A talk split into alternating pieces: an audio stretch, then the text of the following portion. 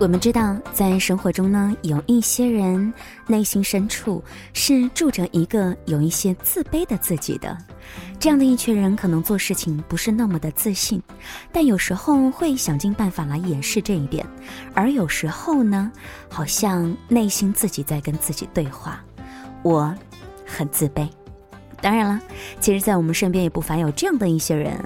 嗯，大家开玩笑的时候会说他脸皮特别的厚。开得起玩笑，特别特别的能合群等等这样的一些词汇来形容他，再或者有一些逗比，有一些像段子手等等，形形色色的人群当中，你是怎样的一个人？又或者在我们的节目当中，你会听到一些怎样性格的人故事呢？你好，我是林小妖，欢迎大家收听《时光听得见》。今天在节目当中呢，想和大家分享的故事是来自于作者严玄哉。我们来听听看，他是怎样从内向自卑变成厚脸皮的。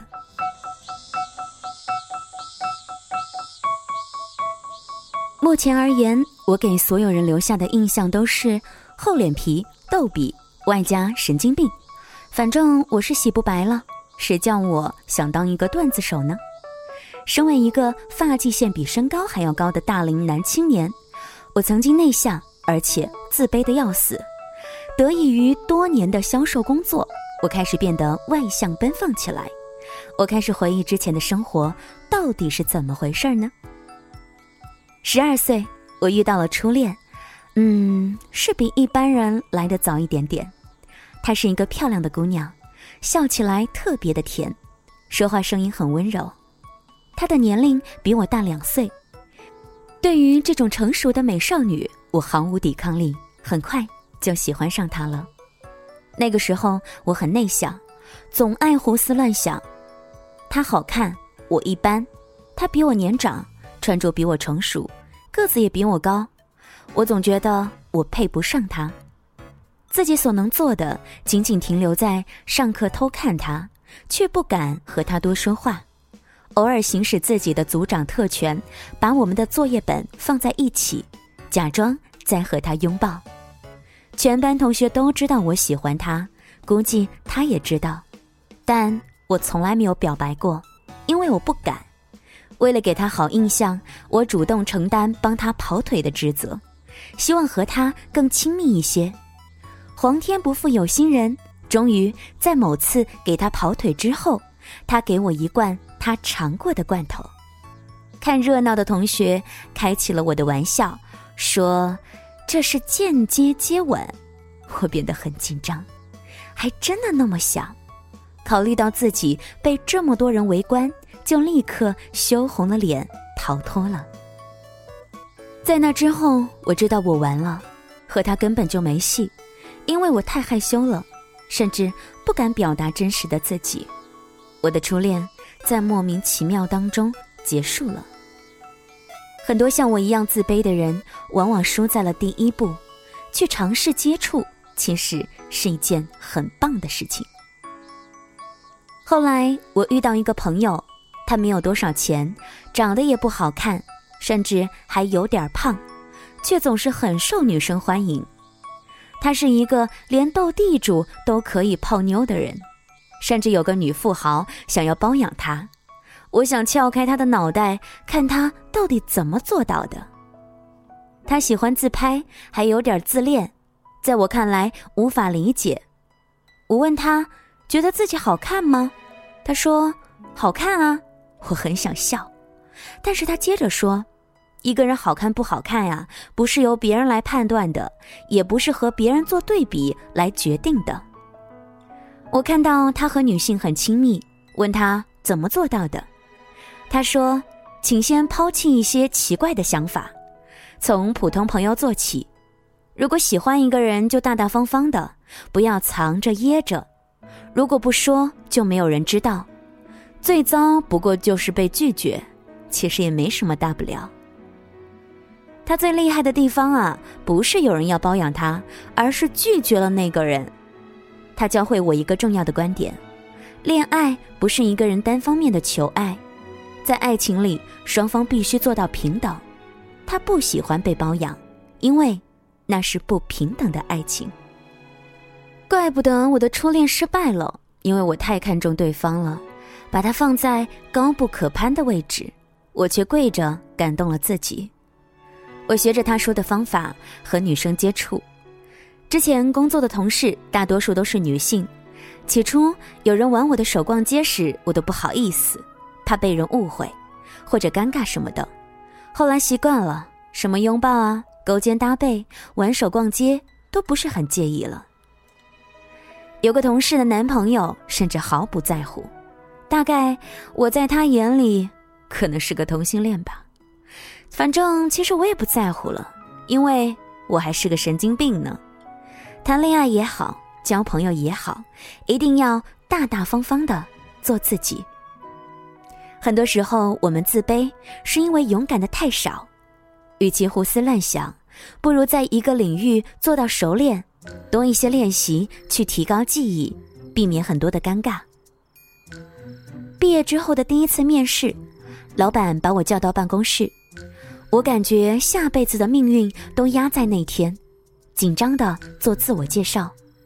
声音变得越来越小，甚至连自己都听不清，双手冒汗，脚也在发抖，心跳的不得了。结果当然是失败了。有个同学后来推荐我去做销售，他说平时的反应很快，其实啊，我只是自尊心强，总是怕慢半拍会出糗。去应聘时又一次悲观，我只有高中学历。曾经绝望的认为，我这辈子大概只能够做苦力了吧。没想到这次应聘很顺利，第二天成功入职。我很珍惜新的工作，开始熟练理论知识，经常练习和陌生人说话。去超市购物时，我主动扮演起销售员的角色，拿起商品向正在查看的顾客介绍，并试图用自己的语言来打动他。把一个完全没有使用过剃须刀给推销出去了，我开始有了自信。从那以后，我把销售的套路带入生活当中。我在上海的几个月时间里，经常主动的上街找陌生人说话，还跑去和一些外国人合影。这样做的好处呢，是可以提高英语对话能力。为了和他们说话，我必须想出话题或者给他们帮忙。哦，对了。在我应聘的某家公司里，由于我太过于不卑不亢，居然被对方以为是记者暗访。我那天啊，超级开心，早知道就多紧张一点好了。我在网上看到一个观点：自卑是不需要克服，也克服不了的。每个人都有自卑、难过、后悔等等负面情绪，我们应该学会的是正视负面情绪。学会完全接纳自己，不管是好的还是坏的。自卑的原因主要是这几点：长得丑、没有钱、脑袋笨。反正钱挣不完，我的脑袋也不算特别的笨。就拿长得丑来举例子吧，长得丑划分为先天型和后天型。后天型比如有青春痘或者长得胖。我生来是不太丑的，只是个头比较矮。好在可以避免显得我脸大。最丑的时候呢，是高中长满了痘痘，那是自己通宵上网几百天之后的后果，怨不得别人。那正是我美好的青春期，我总要暗恋几个人的，一摸到满脸爆炸的红豆颗粒，我就失去了信心。不过，也是从那个时候，我认识了好多有趣的同学。其实呢。每个人都有对自己不太满意的地方，身高也好，长相也罢，或者不擅长的事情，但这不应该成为自己逃避的借口。在我的家里有一个天不怕地不怕的老爸，他很少感到自卑。我之前说过我的个子很矮，其实啊，我爸比我还要矮，可是他从来不为这件事情发愁。当年他死皮赖脸的去追我妈，不论是学历还是身高，他都没有任何的优势。但最后他胜利了，因为他坚持在我外公家住着。好吧，虽然真的有那么一些些的厚脸皮，或许是我之前的成长太慢了，或许是现在开始慢慢成熟了。总之，我也开始变得厚脸皮了。谢谢你的收听和关注，我是李小妖。今晚在节目当中呢，和大家分享的文章是来自于严玄哉，性格奔放的毒舌暖男。喜欢他，可以关注他的微信公众号。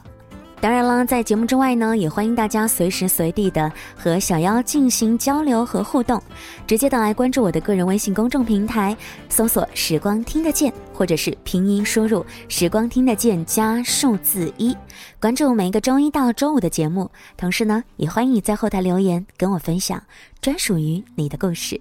好了，给你说一句晚安喽，我们下期再会。躺在高高的谷堆上面笑，穿过金黄的麦田，去给稻草人唱歌，等着落山风吹过。你从一座叫我的小镇经过，刚好窗外的雪化成雨飘落。你穿着透明的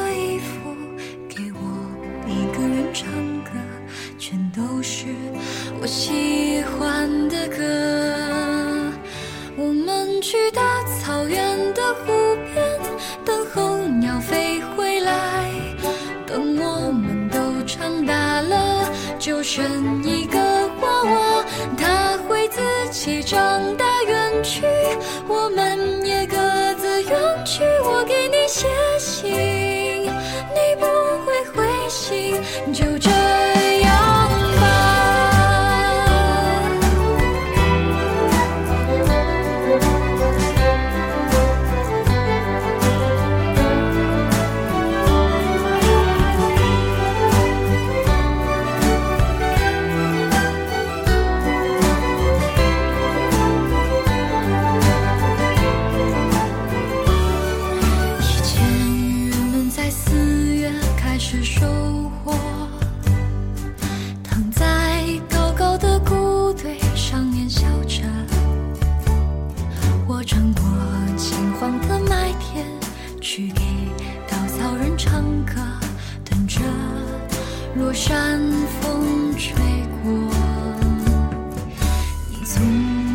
像我的小镇经过，刚好窗外的雪化成雨飘。